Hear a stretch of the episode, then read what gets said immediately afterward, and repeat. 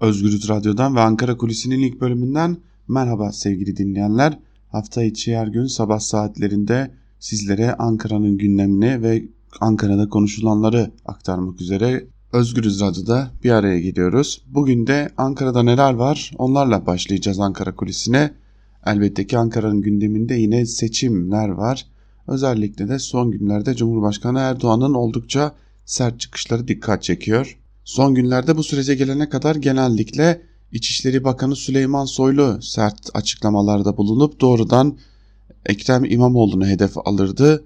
Son birkaç gündür özellikle de son iki gündür Cumhurbaşkanı Erdoğan doğrudan doğruya İstanbul Büyükşehir Belediye Başkan adayı Ekrem İmamoğlu'nu hedef alan açıklamalarda bulunuyor.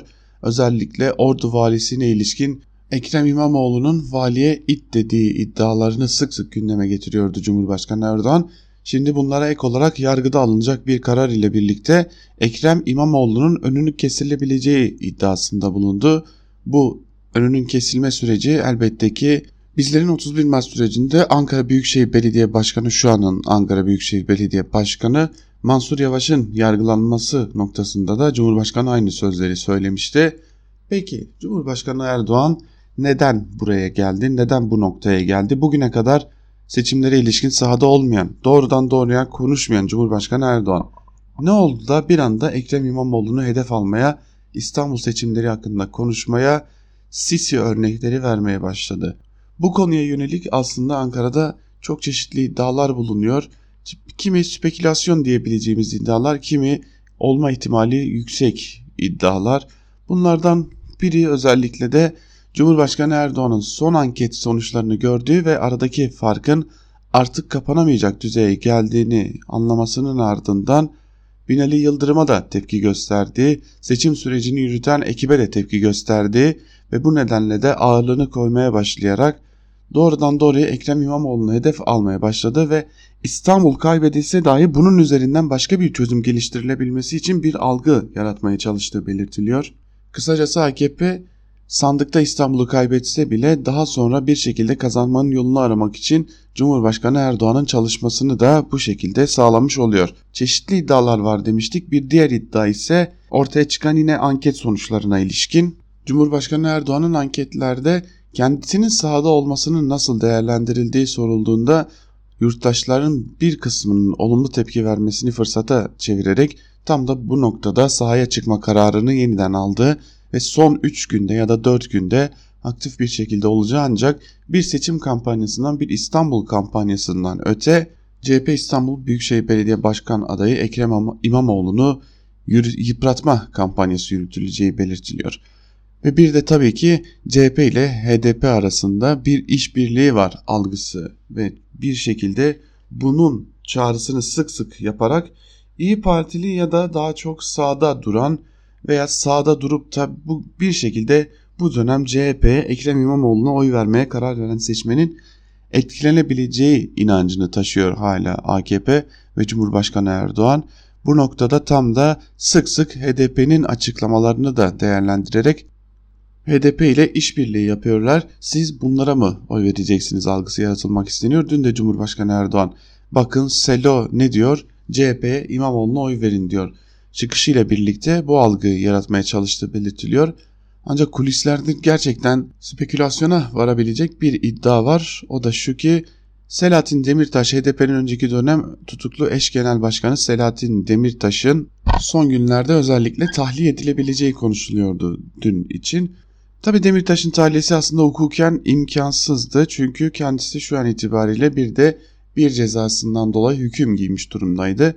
Ancak AKP'li gazeteciler bu noktada bir algı yaratmaya çalışarak Kürt seçmeni etkileme yoluna gittiler ve tam da bu noktada HDP'nin önceki dönem tutuklu eş genel başkanı Selahattin Demirtaş'ın tweetleri mahkemeden önce geldi. Çünkü mahkeme öncesi çıkabilecek herhangi bir kararda böylesi bir pazarlık yapılmış algısı oluşturmak istedi.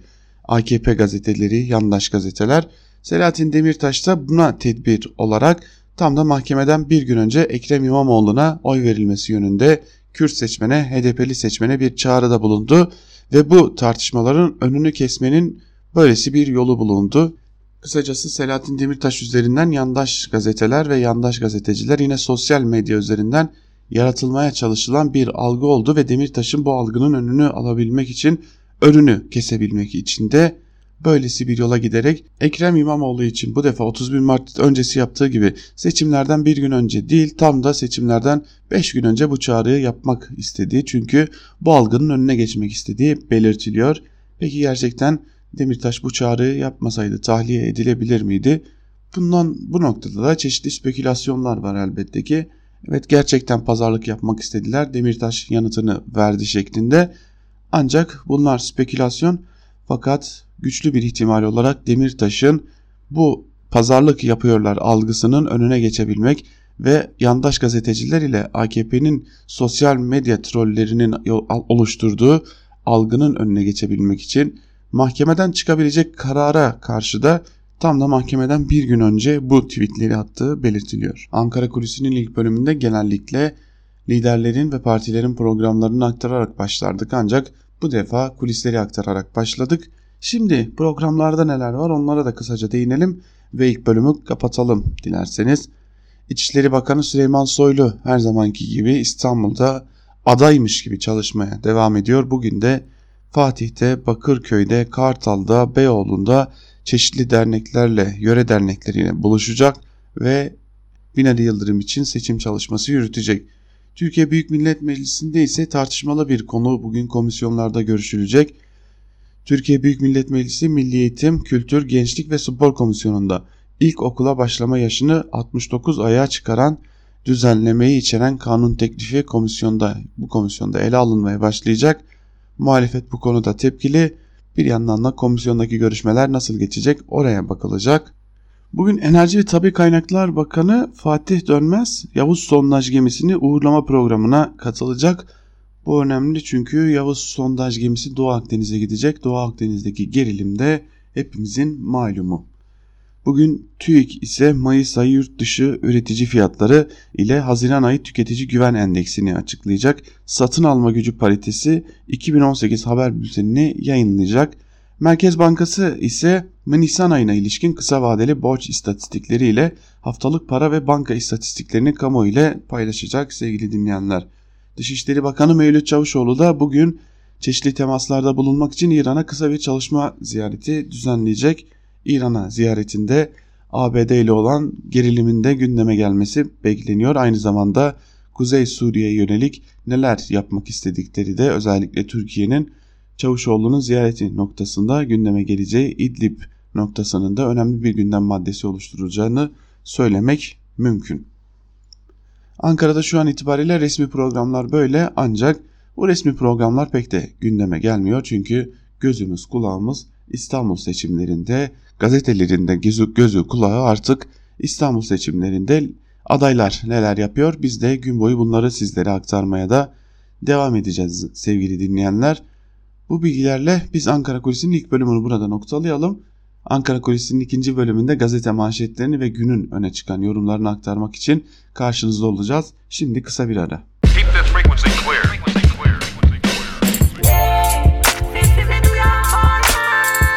Altan Sancar, Ankara Kulisi.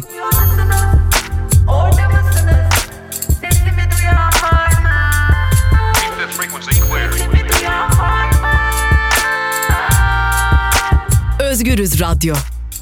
Özgürüz Radyo.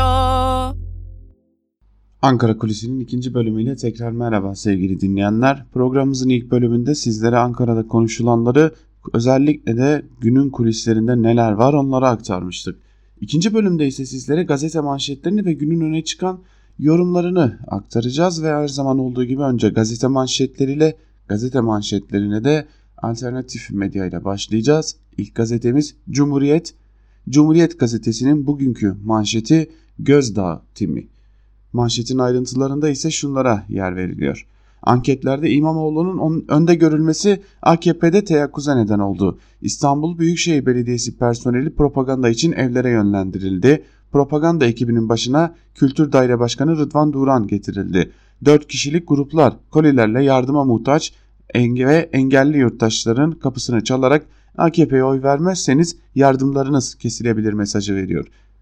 AKP'nin propaganda çalışmalarında İspark'ın kiralık araçları ve İstanbul Büyükşehir Belediyesi İletişim Merkezi'nde basılan broşürler kullanılıyor. İspark Otopark İşletmeleri Müdürü Ahmet Furkan Doğan'ın da çalışmalara toplantılar yaparak AKP için o istediği ileri sürüldü. Doğan iddiayı yalanladı. CHP'li Hüseyin ise işçileri işten çıkarmakla korkutuyorlar dedi diye de manşetin ayrıntıları verilmiş sevgili dinleyenler. Yine Cumhuriyet Gazetesi'nden bir haber var birinci sayfada onu da sizlere aktaralım. FETÖ'ye çalıştılar başlıklı bir haber bu ve o haberin ayrıntılarında da şunlara yer verilmiş.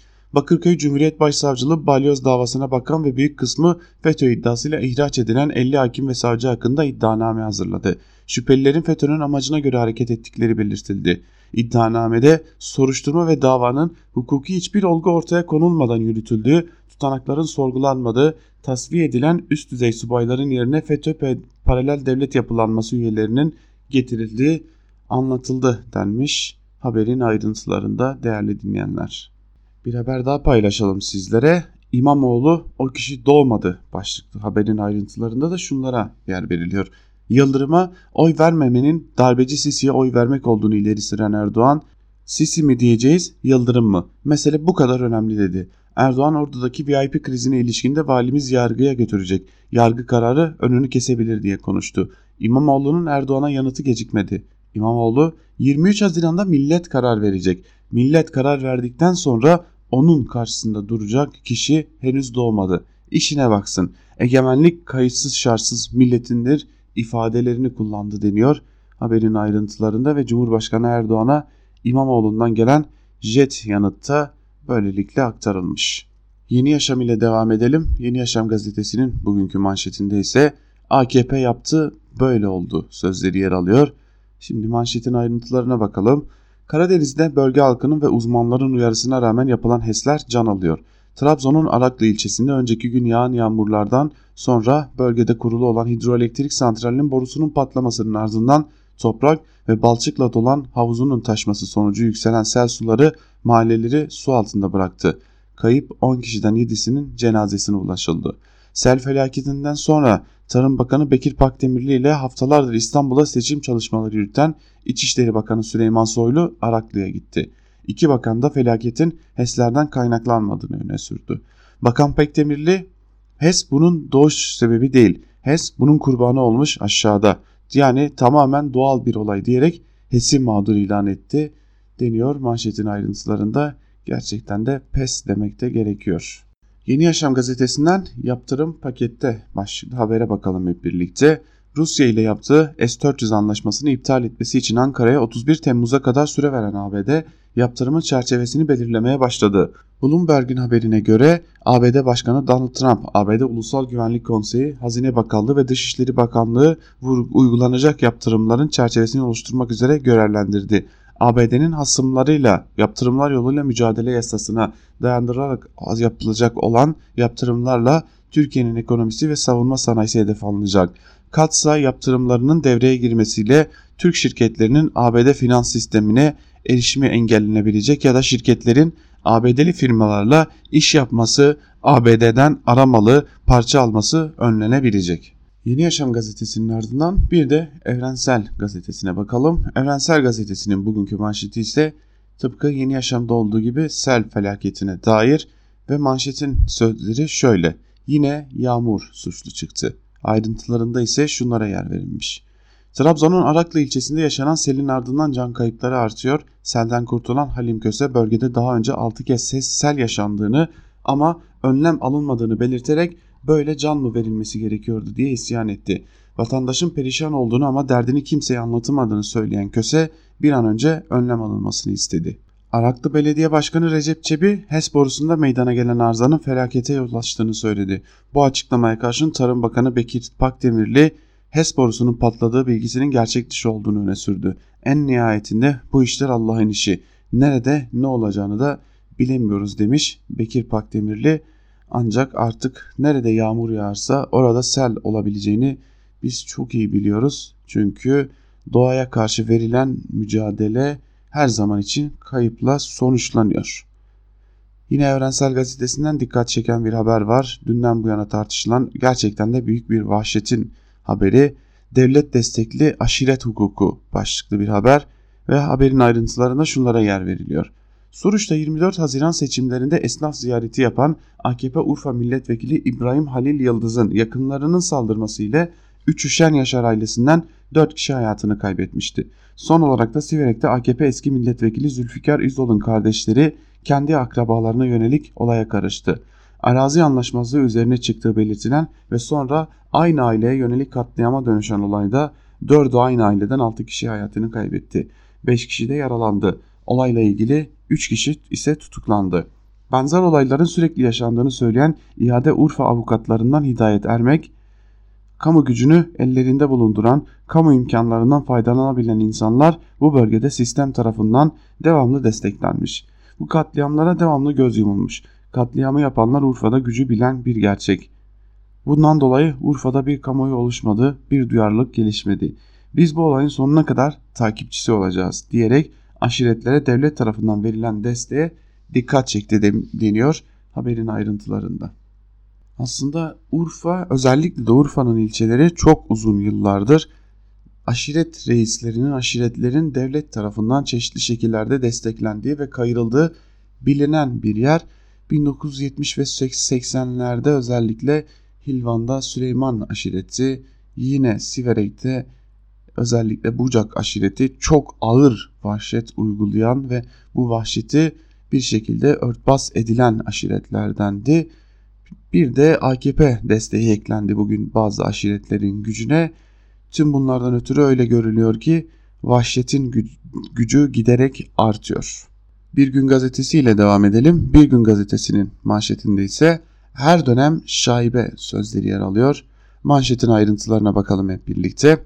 İstanbul Büyükşehir Belediyesi'nin kentin muhtelif noktalarındaki reklam ünitelerini İstanbul Dijital Medya AŞ'ye işlettirdiği açığa çıktı.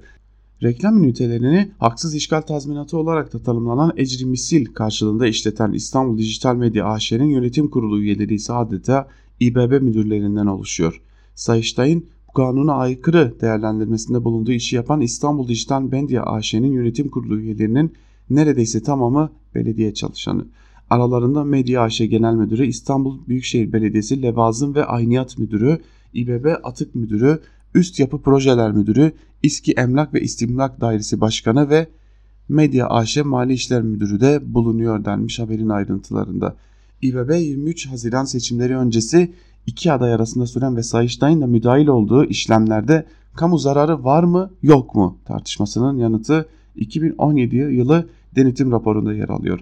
Sayıştay 2006-2009 yılları arasındaki mevzuata aykırı işlemlerle ilgili yaptığı yargılama sonucu 8 milyon 683 bin liralık kamu zararının tazmin edilmesini karara bağladı. İSKİ'nin bazı işlemlerinde kamu zararı oluştuğunu yargılama sonucu belirleyen Sayıştay'ın raporunda bu tespit kesinleşen Sayıştay idam hükümlerinin yerine getirilmemesi başlığı ile yer aldı. İSKİ'nin savunması ise borcun 2017 tarihinde ödendiği oldu denmiş. Yine benzer haberin ayrıntılarında yani öyle görünüyor ki İstanbul Büyükşehir Belediyesi'nin her adımı ama her adımı şaibeli, her adımı bir yandaşa hizmet ediyor. Bu da İstanbul Büyükşehir Belediyesi'nin kaybedilmek istenmemesinin nedenini bir kez daha ortaya çıkarıyor. Bir gün gazetesinden İmamoğlu %54 kazanacak başlıklı haberin ayrıntılarına da birlikte göz atalım. Kamuoyu araştırma şirketi Konda 23 Haziran seçimlerine yönelik anket sonuçlarını açıkladı. 15-16 Haziran tarihleri arasında yüz yüze yapılan ve hata payı %95 güven aralığında artı eksi 1.8 %99 güven aralığında artı eksi 2.4 ankete göre CHP'nin İstanbul Büyükşehir Belediye Başkan adayı Ekrem İmamoğlu %49, AKP'nin İstanbul Büyükşehir Belediye Başkan adayı Binali Yıldırım ise %40.9 oy alıyor. Son haftaya girilmesine rağmen %9 civarında kararsız oy var. Konda anketinde kararsızlar dağıtıldığında Millet İttifakı adayı Ekrem İmamoğlu %54'e ulaşacak. Cumhur İttifakı adayı Binali Yıldırım ise %45'te kalacak. Anket 157 mahallede 3498 kişiyle birebir yapılan görüşmelerle elde edildi deniyor haberin ayrıntılarında. Tam da bu noktada ister istemez Cumhurbaşkanı Erdoğan'ı yeniden sahaya indiren ve üslubunu bu kadar sertleştirmesine sebep olan Olaylardan biri de bu mu? Gerçekten de fark bu kadar açık mı? Ve bu açık kap farkın kapatılmayacağı artık ortadayken Cumhurbaşkanı Erdoğan'ın sahaya inme nedeni ne acaba diye de sormak gerekiyor. Diyelim Karar Gazetesi'ne geçelim. Karar Gazetesi'nin bugünkü manşetinde Vahşetin kayıtları sözleri yer alıyor. Ayrıntılarında ise şu sözlere yer verilmiş.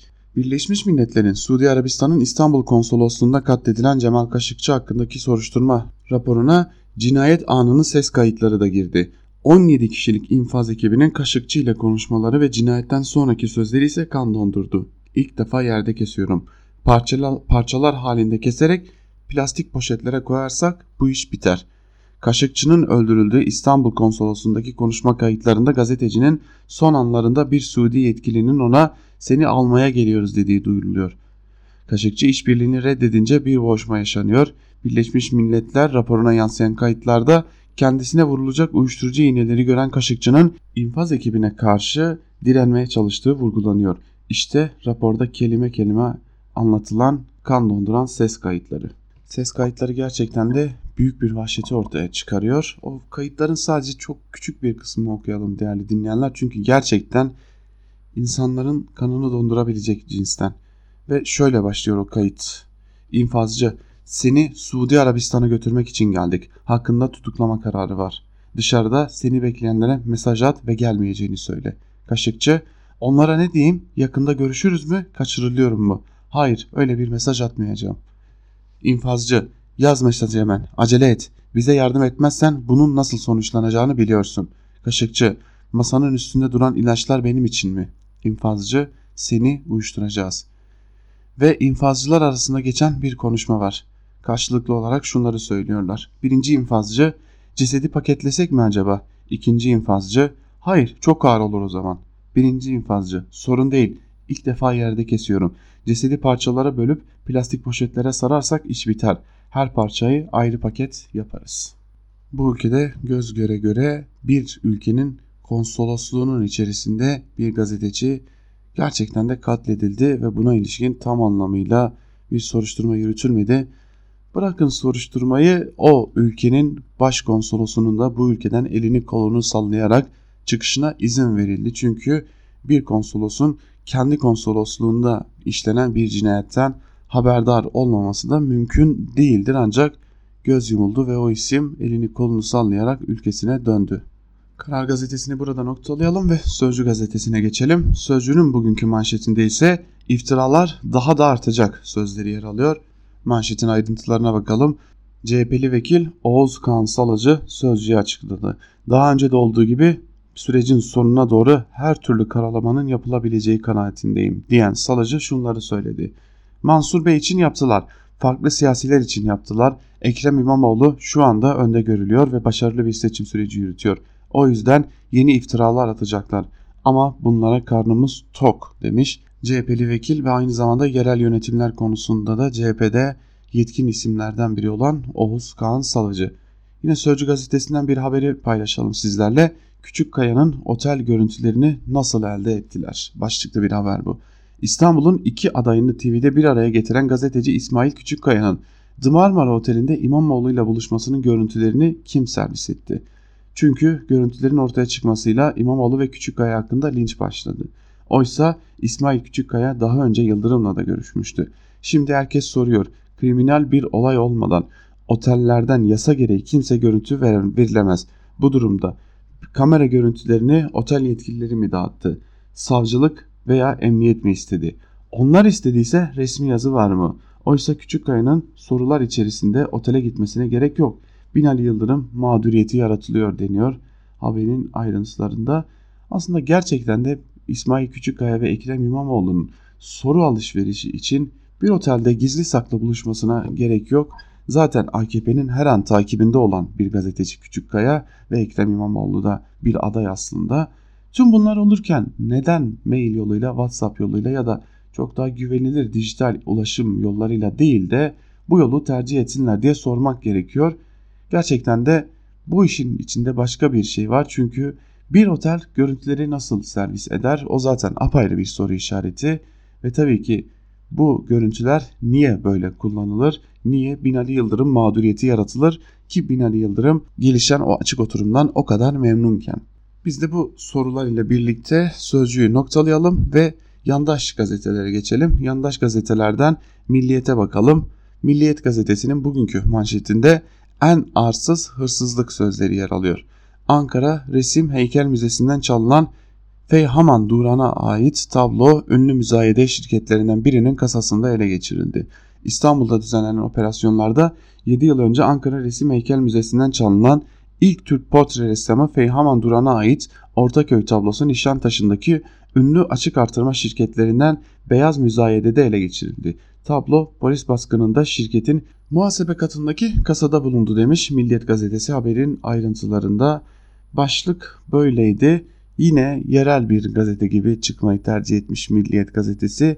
Birinci sayfanın solunda bir ya da iki siyasiye hemen aşağısında da Cemal Kaşıkçı'ya ilişkin Birleşmiş Milletler raporuna yer vermişler. Etliye sütliye bulaşmadan oynamaya devam ediyorlar şu an itibariyle. Hürriyete bakalım. Hürriyet gazetesi ise Türkiye'den özür dile manşetiyle çıkmış bugün ve o manşetin ayrıntılarında şunlara yer veriliyor. Birleşmiş Milletler İnsan Hakları Yüksek Komiserliği gazeteci Cemal Kaşıkçı cinayetinden dolayı Suudi, Suudi Arabistan'ı Türkiye hükümetinden özür dilemeye çağırdı deniyor. Birleşmiş Milletler yargısız ve keyfi infazlar özel raportörünün hazırladığı 101 sayfalık raporda Kaşıkçı Suudi Arabistan'ın sorumlu olduğu yargısız infazın kurbanı oldu. Suudi Arabistan diplomatik ayrıcalıklarının istismarı ve kendi toprakları dışında güç kullanımı yasağını ihlalden ötürü Türk hükümetinden özür dilemeli dendi diye de ayrıntıları verilmiş. Cemal Kaşıkçı cinayetine ilişkin olarak da. Ve Cumhurbaşkanı Erdoğan'ın bir açıklaması var Hürriyet'te onu da sizlere aktaralım. Ahmet Kaya'nın mezarının nakline hazırız sanatçısına sahip çıkan değil, sanatçısını bu ülkeden kovana kadar ellerinden geleni yapılanlar ve ne oldu? Ahmet Kaya vatan topraklarında değil, gurbette durdu. Başbakanlığım döneminde bir nakli mekan ile kendi topraklarımıza getirilmesini arzu ettim. Eşine de haber gönderdik. Bugüne yine bir imkan olsa ailesi topraklarımıza getirilmesini kabul etse elimizden gelen her şeyi yaparız. Böyle bir şeye hazırız demiş Cumhurbaşkanı Erdoğan. Peki gerçekten de artık e, Ahmet Kaya'nın cansız bedeninin mezarının Türkiye'ye gelmesinin ne önemi var? Ve birden neden seçimlere 3 gün kala Ahmet Kaya yeniden akıllara geldi? Ki kaldı ki Ahmet Kaya'nın eşi Gülten Kaya sürgünde hayatını kaybeden Ahmet Kaya'nın mezarının şu an itibariyle Türkiye'ye getirilmesinin gündemlerinde olmadığını belirtmişti. Aslında Türkiye'de Türkiye toprakları dışında hayatını kaybeden tek sanatçı Ahmet Kaya da değil Nazım Hikmet de Yılmaz Güney de birçok insanda sürgünde hayatını kaybetti. Peki esas soru şu Ahmet Kaya, Nazım Hikmet, Yılmaz Güney Türkiye'nin içerisinden geçtiği bu ortamda şu an sanatlarını yapmaya çalışıyor olsalardı veya edebiyat üretiyor olsalardı ne olacaktı? Bu sorunun cevabı var mı? Bu sorunun cevabını gerçekten hükümet verebiliyor mu? Bu da ayrı bir nokta. Diyelim devam edelim Sabah gazetesiyle. Sabah gazetesinin manşetinde CHP'lilerde suç bastırma paniği yer alıyor. CHP adayı gizli buluşmayla 82 milyonu kandırdı. Sabah büyük skandalı ortaya çıkarınca partisi ve yandaşları rezaleti örtme telaşına girdi. CHP adayı İmamoğlu'nun moderatör Küçükkaya ile gizli buluşmasının görüntülerle belgelenmesi CHP'yi panikletti. 2-3 dakika görüştük dedikleri buluşmanın 46 dakika sürdüğü ortaya çıkınca panik daha da büyüdü. İmamoğlu 82 milyonun gözüne baka baka yalanını sürdürürken CHP'liler medya ve sosyal medyada suçu örtmeye çalış çabalıyor denmiş manşetin ayrıntılarında. Gerçekten de sadece ama sadece CHP adayı Ekrem İmamoğlu'nun İsmail Küçükkaya ile buluştu, buluşması nedeniyle İstanbul'da seçimleri kazanabileceklerine inanıyor mu AKP'liler? Aslında belki de esas sorulması gereken soru bu. Diyelim Star ile devam edelim. Star gazetesi 23 Haziran'da İstanbul'a sahip çıkın manşetiyle çıkmış. Başkan Erdoğan İstanbullulara seslendi. Pazar günü sandığı sahipsiz bırakmamalarını istedi. 23 Haziran'da şehrimizin ve evlatlarımızın geleceğine sahip çıkmalıyız. Cumhurbaşkanı Erdoğan bunları söyledi. Uzun süredir sessizdi ancak öyle görünüyor ki son günlerde yeniden gündeme gelmeye devam ediyor. Star gazetesinde bir haber var onu da sizlerle paylaşalım. Metroda dünya birincisiyiz başlıklı bir haber bu. Ayrıntılarında ise şunları aktarmış. İstanbul Büyükşehir Belediyesi'nin raylı sistem başarısı dünya tarafından da tescillendi. İstanbul aynı anda en fazla raylı sistem hattının inşa edildiği şehirler arasında birinci oldu. Uluslararası Toplu Taşımacılar Birliği dünya genelinde toplu taşımacılığa dair tüm çalışmalarını açıkladı. İstanbul'da trafik çilesine çözüm olan Taksim metrosundan Marmara'ya raylı sistem çalışmalarının başarıları kaydedildi. Mega kentte 1994 yılında 28.5 kilometre olan raylı sistem ağı bugün devam eden 17 projeyle 454 kilometreye ulaşacak. Bu özelliğiyle İstanbul'un raylı sistem inşası dünya liderliğine oturdu. İstanbul'u 8 projeyle Çin takip etti deniyor. Haberin ayrıntılarında metroda değil inşaatta birinciyiz aslında. Başlık metroda dünya birincisiyiz gibi görünse de metro inşa etmede dünya birincisiyiz demek daha dürüstçe olurdu ama yandaş gazete bunu tercih etmiş. Akşam gazetesine göz atalım. Beylikdüzü raporunu okudun mu sözleri yer alıyor manşette ve manşetin ayrıntılarında şunlara yer verilmiş. Akşam Sayıştay'ın İmamoğlu yönetimindeki Beylikdüzü Belediyesi için hazırladığı 2016 raporuna ulaştı. 1843 taşınmaz kayıt altında değil 83 mülk inşa işgal edilmiş deniyor. Haberin ayrıntılarında Akşam gazetesinin de manşeti böyleydi. Yeni Şafak'a geçelim. Yeni Şafak'ın bugünkü manşetinde şimdi siz düşünün sözleri yer alıyor ve ayrıntılarında şunlara yer verilmiş manşetin. Rum kesimi Yunanistan, İsrail, Birleşik Arap Emirlikleri, Fransa ve ABD'nin Doğu Akdeniz'deki düşmanca tutumlarına karşı Ankara ve Kuzey Kıbrıs Türk Cumhuriyeti'nden ciddi bir rest geldi. KKTC, Türkiye'nin koordinasyonuyla 1974'ten beri kapalı olan Maraş'ı açma kararı aldı. Kıbrıs için başkanlık sistemi dahil yeni adımlar gelebileceği belirtiliyor deniyor. Haberin ayrıntılarında peki başkanlık sisteminin gelmesiyle birlikte Doğu Akdeniz'deki krizin nasıl çözülmesi bekleniyor? Yani başkanlık sistemi ne alaka, Doğu Akdeniz'deki kriz ne alaka diye de sorası geliyor ister istemez insanın. Yeni Akit'e geçelim. Yeni Akit bugün İmamoğlu israf şampiyonu manşetiyle çıkmış ve manşetin ayrıntılarında da şunlara yer verilmiş. İstanbul kampanyasını yalan ve iftira üstüne kurarak İBB'ye israf çamuru atan Ekrem İmamoğlu'nun 5 yıllık yönetimi döneminde Beylikdüzü'nde israf batağına saplandığı, araç kiralamadan konserlere, dilenci kovalamadan denetimlerine kadar birçok kalemde milletin trilyonlarını çarçur ederek belediyeyi 490 milyon lira borçlandırdığı ortaya çıktı deniyor. Haberin ayrıntılarında ve araç kiralama 133 milyon TL gitti.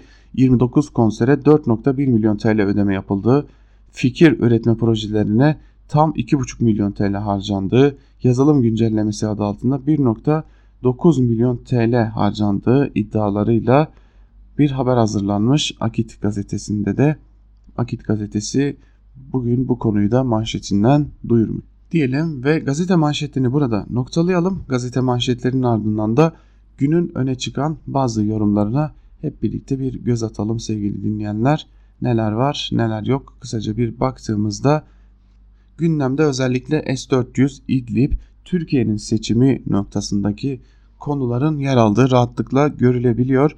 Biz de Karar Gazetesi'nden Ali Bayramoğlu ile başlayalım. Bayramoğlu son viraj başlıklı bir yazı kaleme almış ve yazısının bir bölümünde de şunları aktarmış. AKP lideri her şeyden önce 31 Mart seçim sonuçlarını yanlış okudu oy davranışı açısından kemikleşmiş yani değişmeyen, AKP'den başka oy mecrası olmayan, kendi içinde türdeş bir muhafazakar çoğunluk varsayımından yola çıktı. Gerek bu varsayım gerek ona bağlı seçim sonucu değerlendirmesi ortalama değer temsili, siyasi istikrar ve toplumsal merkez ilişkisi, adalet, vicdan, sahicilik, siyasi kibre mesafe, aile ve siyaset ilişkisi, kültürel kimlik kamu yararı etkileşimi, ekonomik kriz gibi Türk seçmenin ortak tarihsel hassasiyetlerini dikkate almadı. Bu sadece siyasi bir hata değil. AKP'nin son yıllarını tanımlayan siyasetçiliğin ta kendisiydi. Nitekim 31 Mart'ta yaşanan oy kaybını AKP teşkilatının muhafazakar seçmenle yetersiz olan ilişkisine ve küskünlüğüne bağladı. Özellikle İstanbul başkanlık seçimini kaybetmesi varsayımına göre hem makul değildi hem büyük fiili ve simgesel iktidar kalesinin kaybı anlamına geliyordu. Seçimlerin yenilenmesi girişimi değişmez ama biraz ihmal edilmiş çoğunluk varsayımının kayıp endişesinin muhafazakar seçmenin beklenen doğru istikamette hareket edeceğine yönelik özgüvene bir özgüvenin bir sonucu olarak yapıldı. 23 Haziran seçim stratejisini de bu okumadan hareketle üretti. teşkilatının tüm gücüyle sahaya inmesi özellikle küskün muhafazakar seçmenle temas kurulması onun ikna etmesi bu stratejinin ilk ayağıydı. İkinci ayak teşkilat seçmen ilişkisini siyasal lider değil aday ve alt birimler üzerinden yürütmek boşlukları böylece doldurmaktı. Buna üçüncü ayak olarak tam benimseyemediği ama siyasi danışmanlarından istediğinde uyararak bir miktar yerine getirdiği beka söyleminden uzaklaşma çabaları eklendi. Kendisine beka söyleminin hem muhafazakar Kürt seçmen üzerinde hem genel olarak sivillik iddia ve imajı üzerinde olumsuz etkilerde bulunduğu söyleniyordu. Bunlara paralel olarak belki de bunların doğal bir sonucu olarak Erdoğan ve AKP alttan gelen itirazla iç içe girmiş yeni dalgayı da göremedi. 31 Mart seçimlerinde Cumhur İttifakı'nın 2 puanlık kaybının yanında sonuçlarının satır aralarında özellikle büyük kentlerde, metropollerde ortaya çıkmakta olan bir eğilim vardı. Bu eğilim hem kutuplaşmaya, kutuplaşma siyasetine yönelik tepki hem kutuplar karşısında siyasi ve toplumsal merkezin yeniden oluşması için talep oluşturuyordu. İmamoğlu'nun seçmen gözünde ilginç kılan hususlardan birisi buydu. Erdoğan stratejisinin işe yaramadığını gördü ancak okumasını, varsayımını, paradigmasını değiştirmedi. Adaylar arasında televizyon tartışmasına onay vermesinin nedeni ilk anketlere göre kan kaybının devamıydı. Temas ve ikna yetmeyince Yıldırım'ın performansına umut bağladı. O da olmadı son çare olarak yeni stratejisini tümüyle ters yüz ederek sahaya çıktı. Erdoğan 31 Mart öncesi ayarlarına dönmüş bulunuyor. 23 Haziran gecesi seçmenin yanıtını hep birlikte göreceğiz demiş Ali Bayramoğlu ve Cumhurbaşkanı Erdoğan'ın seçim stratejisinin bir türlü işlemediğine dikkat çekmiş. Ali Bayramoğlu'nun hemen ardından Oda TV'den Soner Yalçın'a göz atalım. Dikkat dikkat bir kurnazlık yapılmaya çalışılıyor. Başlıklı yazı kaleme almış ve yazısının bir bölümünde şunları aktarmış. İktidar yakını anketçiler İmamoğlu'nun kazanacağını söylüyor. Şüphe duymayan hakikati bulamaz. Gazeteciliği temel ilkesi budur. İktidar yanlısı anketçiler İmamoğlu'nun kazandığını neden açıklamaya ihtiyaç duyuyor? İki sebebi var. Küskün kendi tabanlarını toparlayıp peşkiştirerek sandığa gitmelerini sağlamak için İmamoğlu seçmenlerini zaten kazandık rehavetine sokup sandığa gitmemelerini sağlamak için. Öyle ya İmamoğlu seçmenlerinin bir bölümü İstanbul dışında yazlıkçı. 23 Haziran öncesi İstanbul'a gelip evi açıp oy verip dönmeleri yorucu, zahmetli. İşte bu zorluk karşısındaki seçmenin İmamoğlu kazandı diye kafasını karıştırıp İstanbul'a gitmesini engellemek istiyorlar. Bu kurnazlık İmamoğlu seçmenlerini kandırır mı yoksa seçmen her güçlüğü yenerek sandığa gider mi? Duydum ki yazlık bölgelerindeki CHP'li belediyeler İstanbul'a bedava otobüs kaldırıyor. Demokrasiye böyle sahip çıktılar. Bu seçim aynı zamanda adaleti katledenlere de verilecek en güzel yanıt olacak. Çünkü yazlık bölgelerindeki insanların sandığa gitmemeleri için hiçbir bahaneleri, mazeretleri yok. Belediyeler emirlerinde demiş Soner Yalçın ve açıklanan anket sonuçlarına bir yerde şüpheyle baktığını da dile getirmiş. Soner Yalçın'ın yazısının ardından bir de Fehmi Koru'ya bakalım neler yazmış diye. Fehmi Koru bu seçimle ilgili yayınlarıyla medya kendi mahfını da hazırlıyor. Başlıklı bir yazı kalemi almış ve yazısının bir bölümünde şunlara değinmiş. Herhalde bugüne kadar sayısız seçime gözlemci olarak tanıklık etmişimdir. 23 Haziran öncesinde olduğu kadar hiçbir seçimde böyle bir hisse kapıldığımı hatırlamıyorum. Partilerin kampanyalarında kullandıkları flamalar, afişler ve çeşitli basılı malzemelerin çöpleri olur elbet. Adayların birbirleri hakkında söyledikleri de insanlar üzerinde mide bulandırıcı bir etki bırakabilir.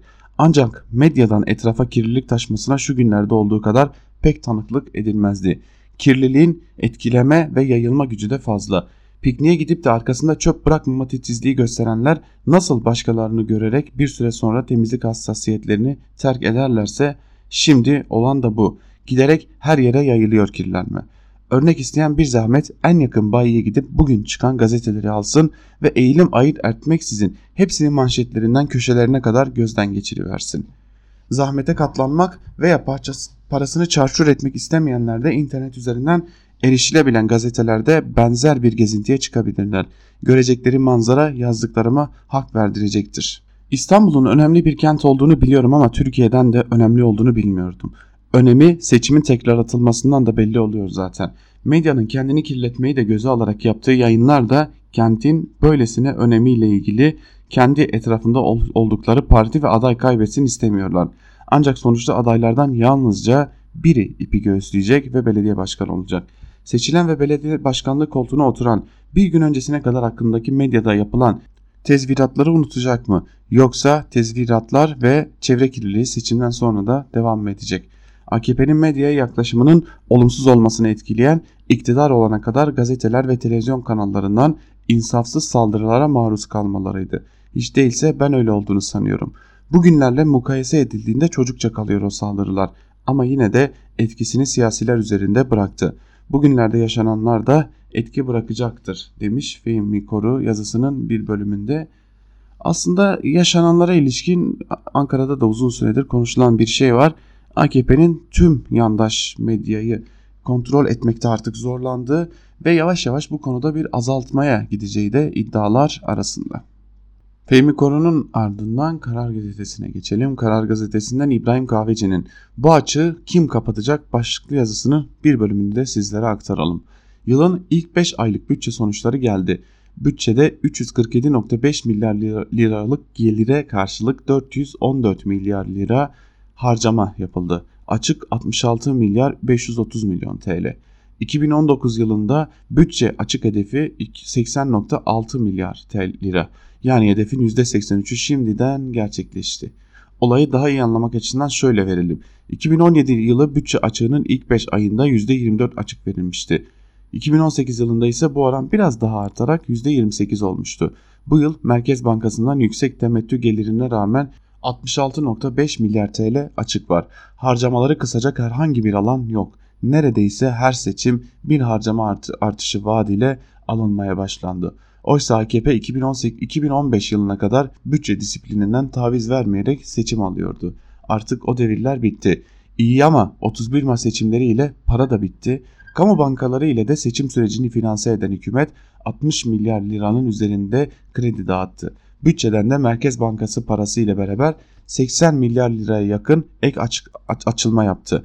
Kısaca yılın ilk 5 ayında 140 milyar liralık ek kamu genişlemesine rağmen ekonomide işler hala iyi gitmiyor. Sanayi üretimi Nisan'da %4 daralmaya devam ederken bir önceki aya göre de gerileme var. Perakende üretimi ise yine Nisan ayında %6.9 azaldı. Mart ayı perakende üretim azalması da %3.4'te kalmıştı. Tam bir çok çıkmaz sokak hikayesi. Peki bu çıkmazdan nasıl kurtulacağız? Var mı fikriniz? Yoksa Türkiye İhracatçılar Meclisi gibi şer güçler videoları ile 3 maymunu mu oynamaya devam edeceğiz?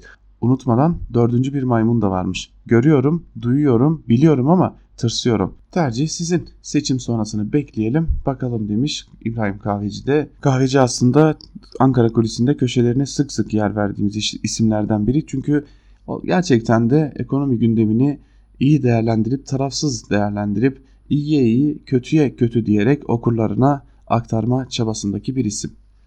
Biz de Karar Gazetesi'nden kahvecinin ardından Gazete Duvar'dan Hakkı Yırtıcı'nın Esenler Otogarı bir mega projenin sonu başlıklı yazısının bir bölümünü sizlerle paylaşalım.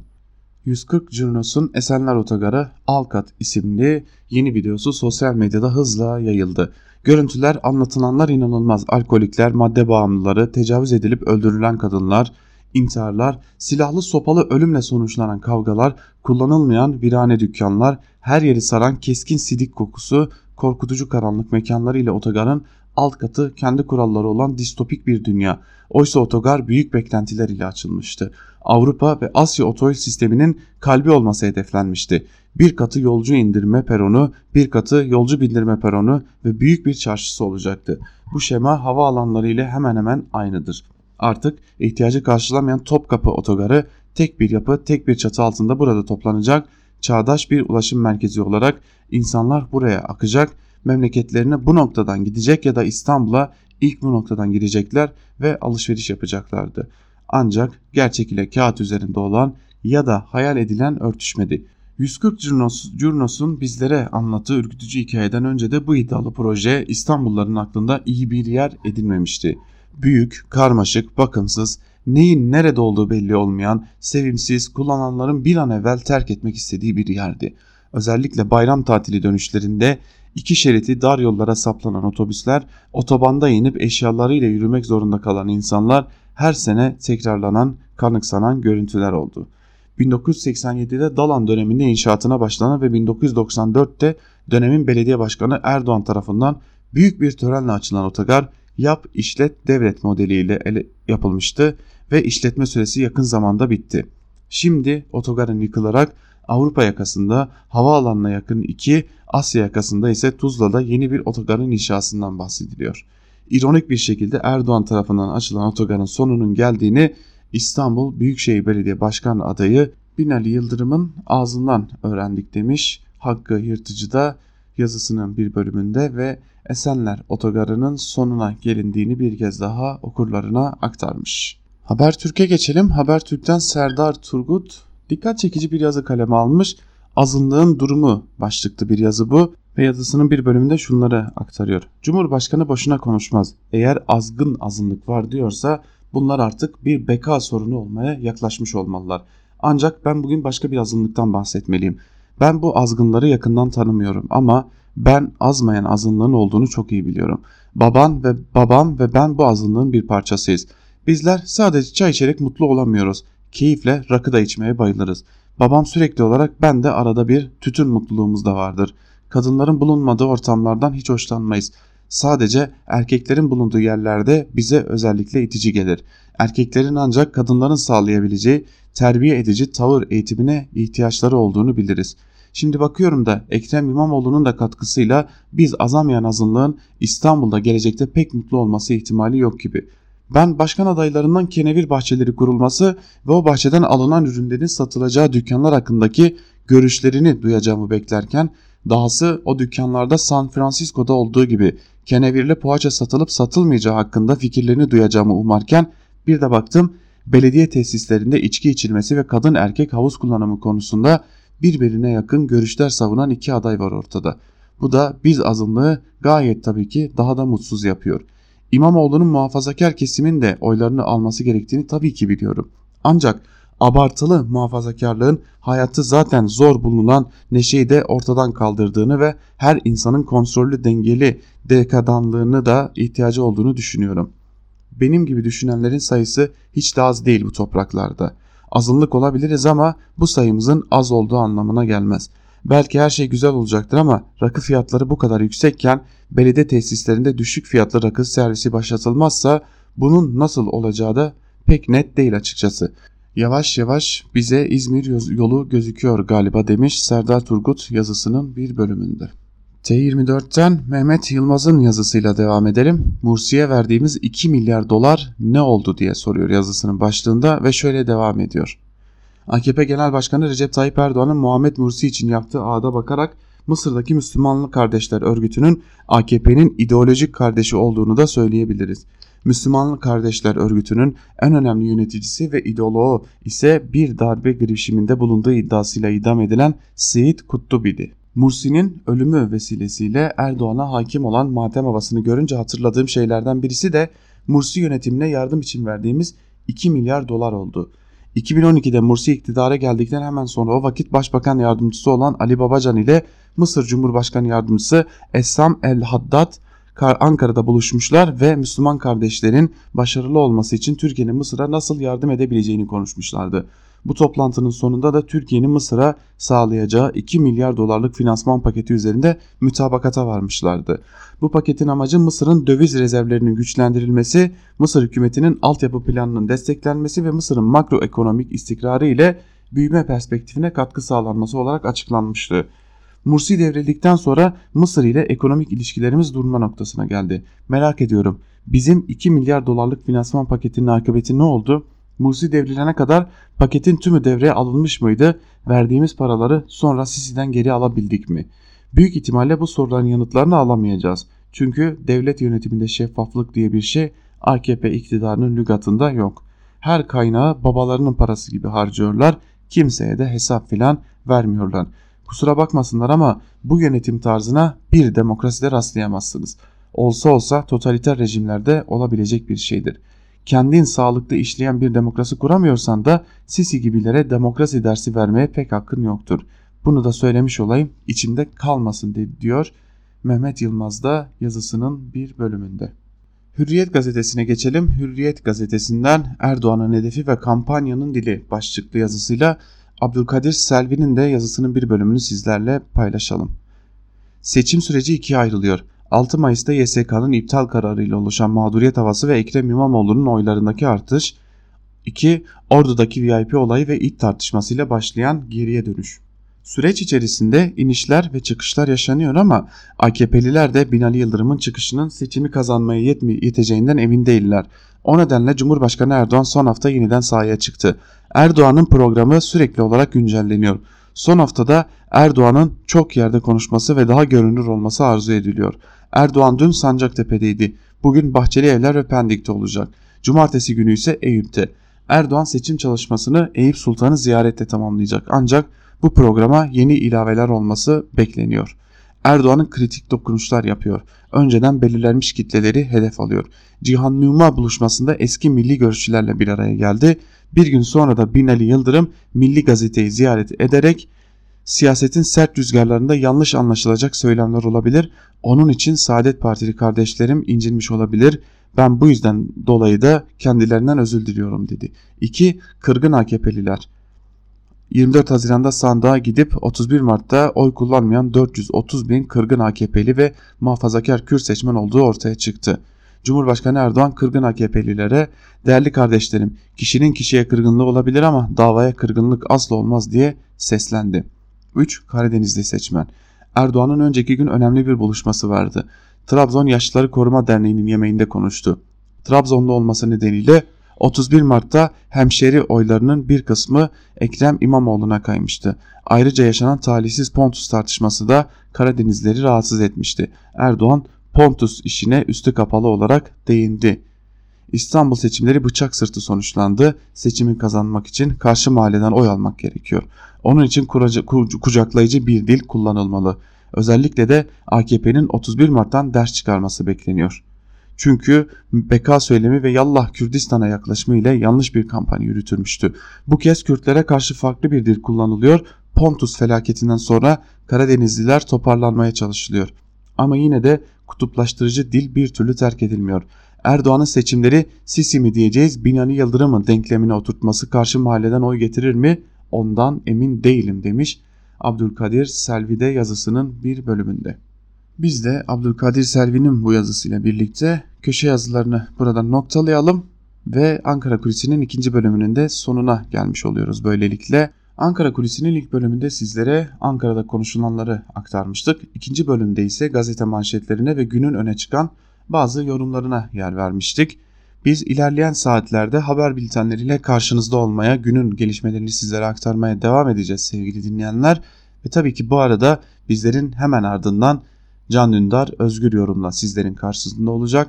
Saat 18'de Onur Öncü'nün hazırlayıp sunacağı Özgür Haber'in ardından ise Zübeyde Sarı mercek programıyla Özgürüz Radyo'da sizlerle olacak.